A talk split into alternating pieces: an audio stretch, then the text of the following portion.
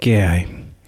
Dentro de las noticias eh, alentadoras tenemos que en el último boletín se presentó que solo dio 7.8% de positividad dentro de las 5.391 pruebas.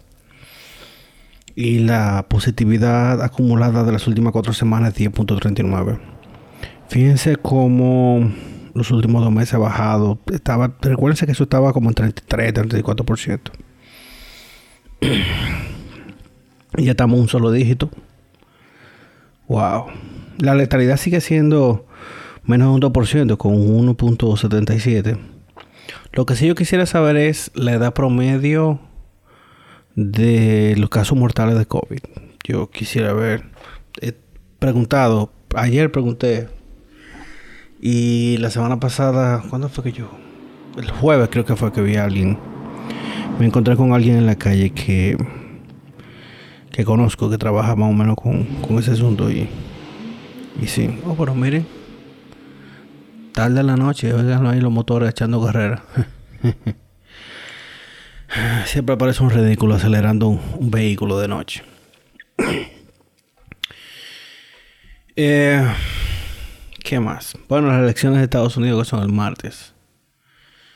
Y bueno, mañana martes. Eh, por digo lo que, lo que ya yo había dicho aquí. Eh, no importa quién gana, lo importante es que el que gane lo haga bien. Yo creo que la administración actual ha sido, uff, eso no tiene ni bien ni cabeza. Pero a los gringos que deciden, yo todavía me, he intentado vender bien eso de los colegios electorales, que hay que pasar de 270. Pero es un disparate. El voto popular. Hay un movimiento en Estados Unidos que va de estado en estado que pretende darle todos los votos electorales del Estado a quien saque el voto popular. Creo que están falta solamente de dos o tres estados clave para que, pasen esa legislación para que entonces eh, el voto popular sea que decida el presidente de Estados Unidos. Y ya. Creo que los republicanos han ganado las elecciones junto con el voto popular, creo que dos veces. los demócratas sí lo han ganado siempre, casi siempre. Pero eso para mí eso no tiene sentido. Es lo que elija la mayoría. Porque la vaina de, los colegios electorales es que los estados que tienen más, votos electorales, eh, más peso de, de, los colegios electorales, son a los estados que más se le invierte en campaña. A los otros estados, bien, gracias, pasen buenas. Hay un video circulando de una, de una joven que no quiere que se lleven su vehículo, que remolquen su vehículo por luego de ella violar el toque de queda. Y ahí se ve claramente cómo, cómo los agentes del orden aquí no están preparados para, para manejar ese tipo de situación. O sea, esa jeva le entró a golpe a los policías y los policías no sabían qué hacer.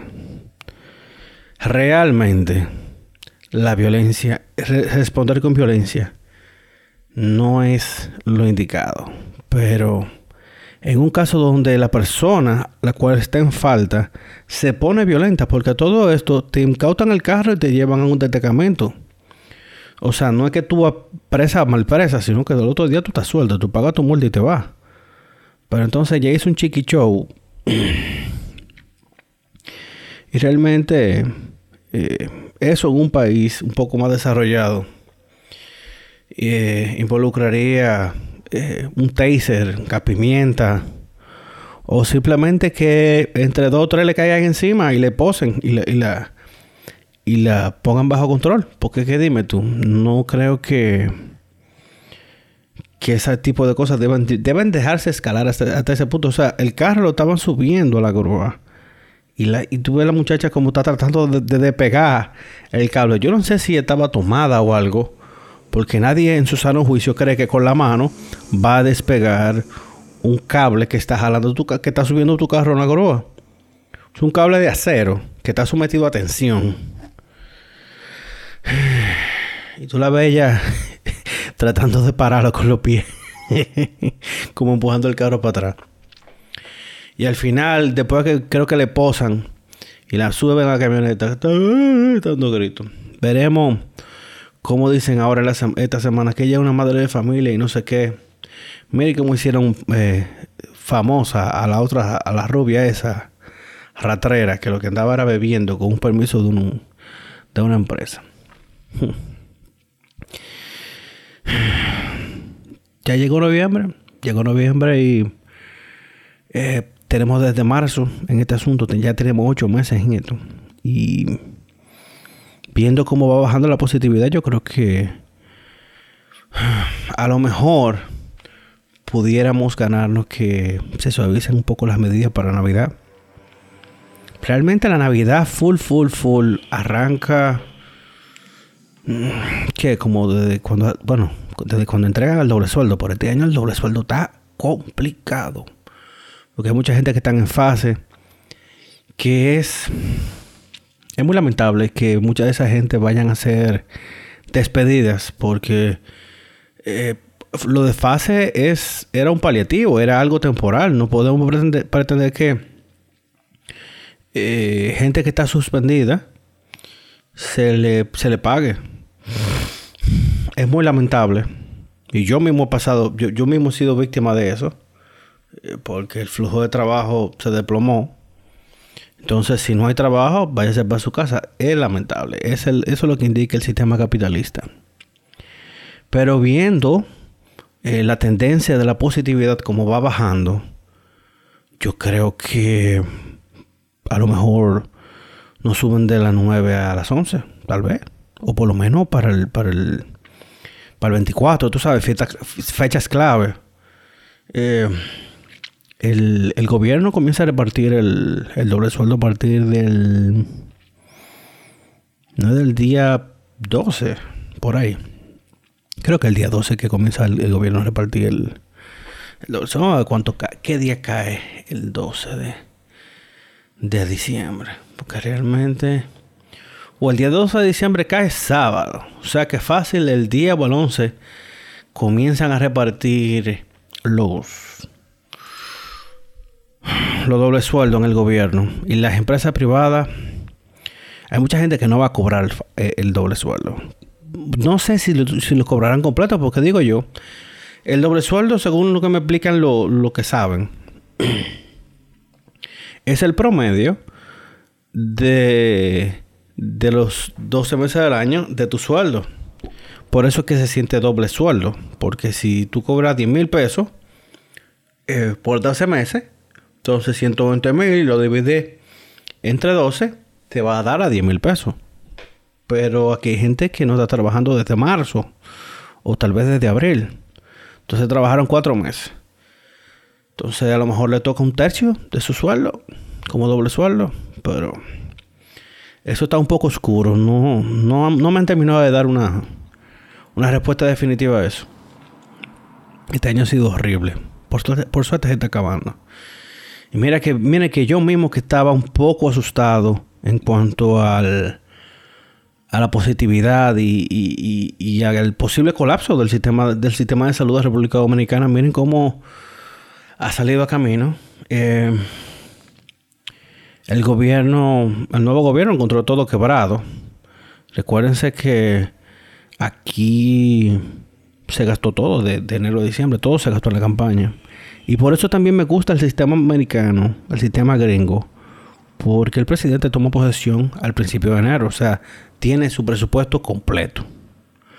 Entonces, como tiene el presupuesto completo, ya tiene más rejuego. Pero dime tú, un presidente que toma posesión el 16 de agosto, pasada la mitad del, año, en un año electoral a donde el partido que era el partido de gobierno tiró la casa por la ventana, jurado que del plan social, del, todo, ese, todo eso que regaló el penco, el, pan, el salami, el arroz, toda esa vaina se compró con el plan social de la presidencia, lo más probable. Y por eso se llevaron los discos duros. Que en un país serio tuvieran todito preso. Todo el que se llevó un disco duro está preso por su pecho preso, embargado y, no sé. Pero de que se llevaron los discos. Yo todavía no, yo lo pienso todavía y me sorprende a lo que han llegado. Ahí está el plan social eh, con, el asunto del PETCA, de, la Procuraduría, Procuraduría Especializada de Persecución de la Corrupción. Y está, como dice doña Altagracia Salazar, la primera comadre, la ex primera comadre de, la nación, Belenesa Franco, la viuda de Juan de los Santos, que era la, la cabeza del INAIP. Entonces, no me digas tú a mí que en una institución hay un lío, un desfalco, una, una cogedera de cuarto. Y que la que está arriba no le tocará. Entonces, siempre van a tratar de echarle la culpa al más chiquito, pero. Yo creo que. Yo prefiero que todos esos casos de corrupción se lleven calladitos, que no se lo digan ni la prensa ni nadie, que, que se fajen a investigar porque de nada, nada se gana avisando lo que se está investigando. Va y comienzan a borrar todo. Le da más chance de taparse, de, buscarle la vuelta. Yo prefiero que cuando sometan la acusación lleven unos binder como con 20 mil páginas de prueba. Que no haya forma de que se zafen. Porque esa es la vaina que hay muchos de esos pagos, muchas cosas que están bancarizadas. Entonces, como hay forma de rastreo de a dónde se hicieron los pagos, quién recibe los pagos, de qué se gastó. Eh, cosas que se pagaron y nunca se entregaron. Eh, y nada, hay que buscar la vuelta. Yo creo que eh, este país se merece que, que se comience a transparentar todo. La corrupción es imposible de erradicar. La corrupción en el gobierno es imposible de erradicar. La corrupción privada, muchísimo, es imposible. No hay forma, porque es que gente que tiene mucho poder y mucho dinero puede comprar voluntad. Entonces eso pasa aquí, pasa en Japón, pasa en Estados Unidos, pasa en Alemania, pasa en todos los lados. Pero tratar, tratar de manejarlo. no puede ser que aquí la mitad de lo que uno paga por un galón de combustible sea impuesto para que dos o tres se hagan ricos. Miren con el AC30, con el asfalto, el hormigón asfáltico, como había una mafia. Una mafia a donde hay gente con apellido sonoro de este país. Y claro, el papá de Karim, que ya sabemos de dónde era que Karim sacaba tanto cuarto para tirar para arriba. Eh, y nada. Llegó noviembre. Ya se están viendo los entrenamientos eh, de la pelota invernal dominicana. Yo creo que tal vez para distraernos un poco será muy extraño no poder ir al play. Mira que en la gaveta del carro esta semana me encontré eh, mi boleta de la última vez que fui al play de la temporada pasada, que casualmente fue el día que murió Kobe. Y que este año no hay, no hay forma de ir al play. Pero si se fijan en la Serie Mundial, había gente en el estadio. Había poca gente, pero había gente. La vaina es que allá no hay toque de queda, aquí sí hay toque de queda. Entonces no sé cómo se manejaría eso. Es un poco complicado. ¿Y ustedes qué creen? Hmm. Y nada, recuérdense que se pueden suscribir al podcast por Spotify, por Google Podcast, por Apple Podcast y por todo, todo, todo, todo lo que termine en cast.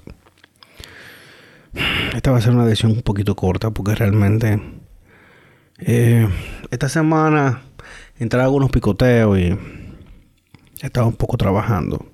He querido hacer el podcast, pero a veces llego un poco cansado. Sobre todo cuando hay que salir corriendo al toque de queda, que aunque es a las 9, si uno termina a las 8 de trabajar, como quiere que salir corriendo. Pero qué bueno que ya está llegando al trabajo, qué bueno que ya... Por lo menos yo siento que en el área económica en el cual yo me desenvuelvo, yo siento como que ya hay cosas que comenzaron a moverse otra vez. Luego de estar completamente paralizada. O sea, estamos hablando de que yo no trabajé como hasta septiembre. Entonces, eh, yo me pasé unos seis meses feo, feo, feo. Y, y nada, yo creo que de aquí a diciembre, que es un solo mes, o sea, estamos hablando en 30 días, eh, la cosa se, va, se verá diferente. Todavía aplazar, ni siquiera aplazar la puesto la decoración de Navidad en su fachada.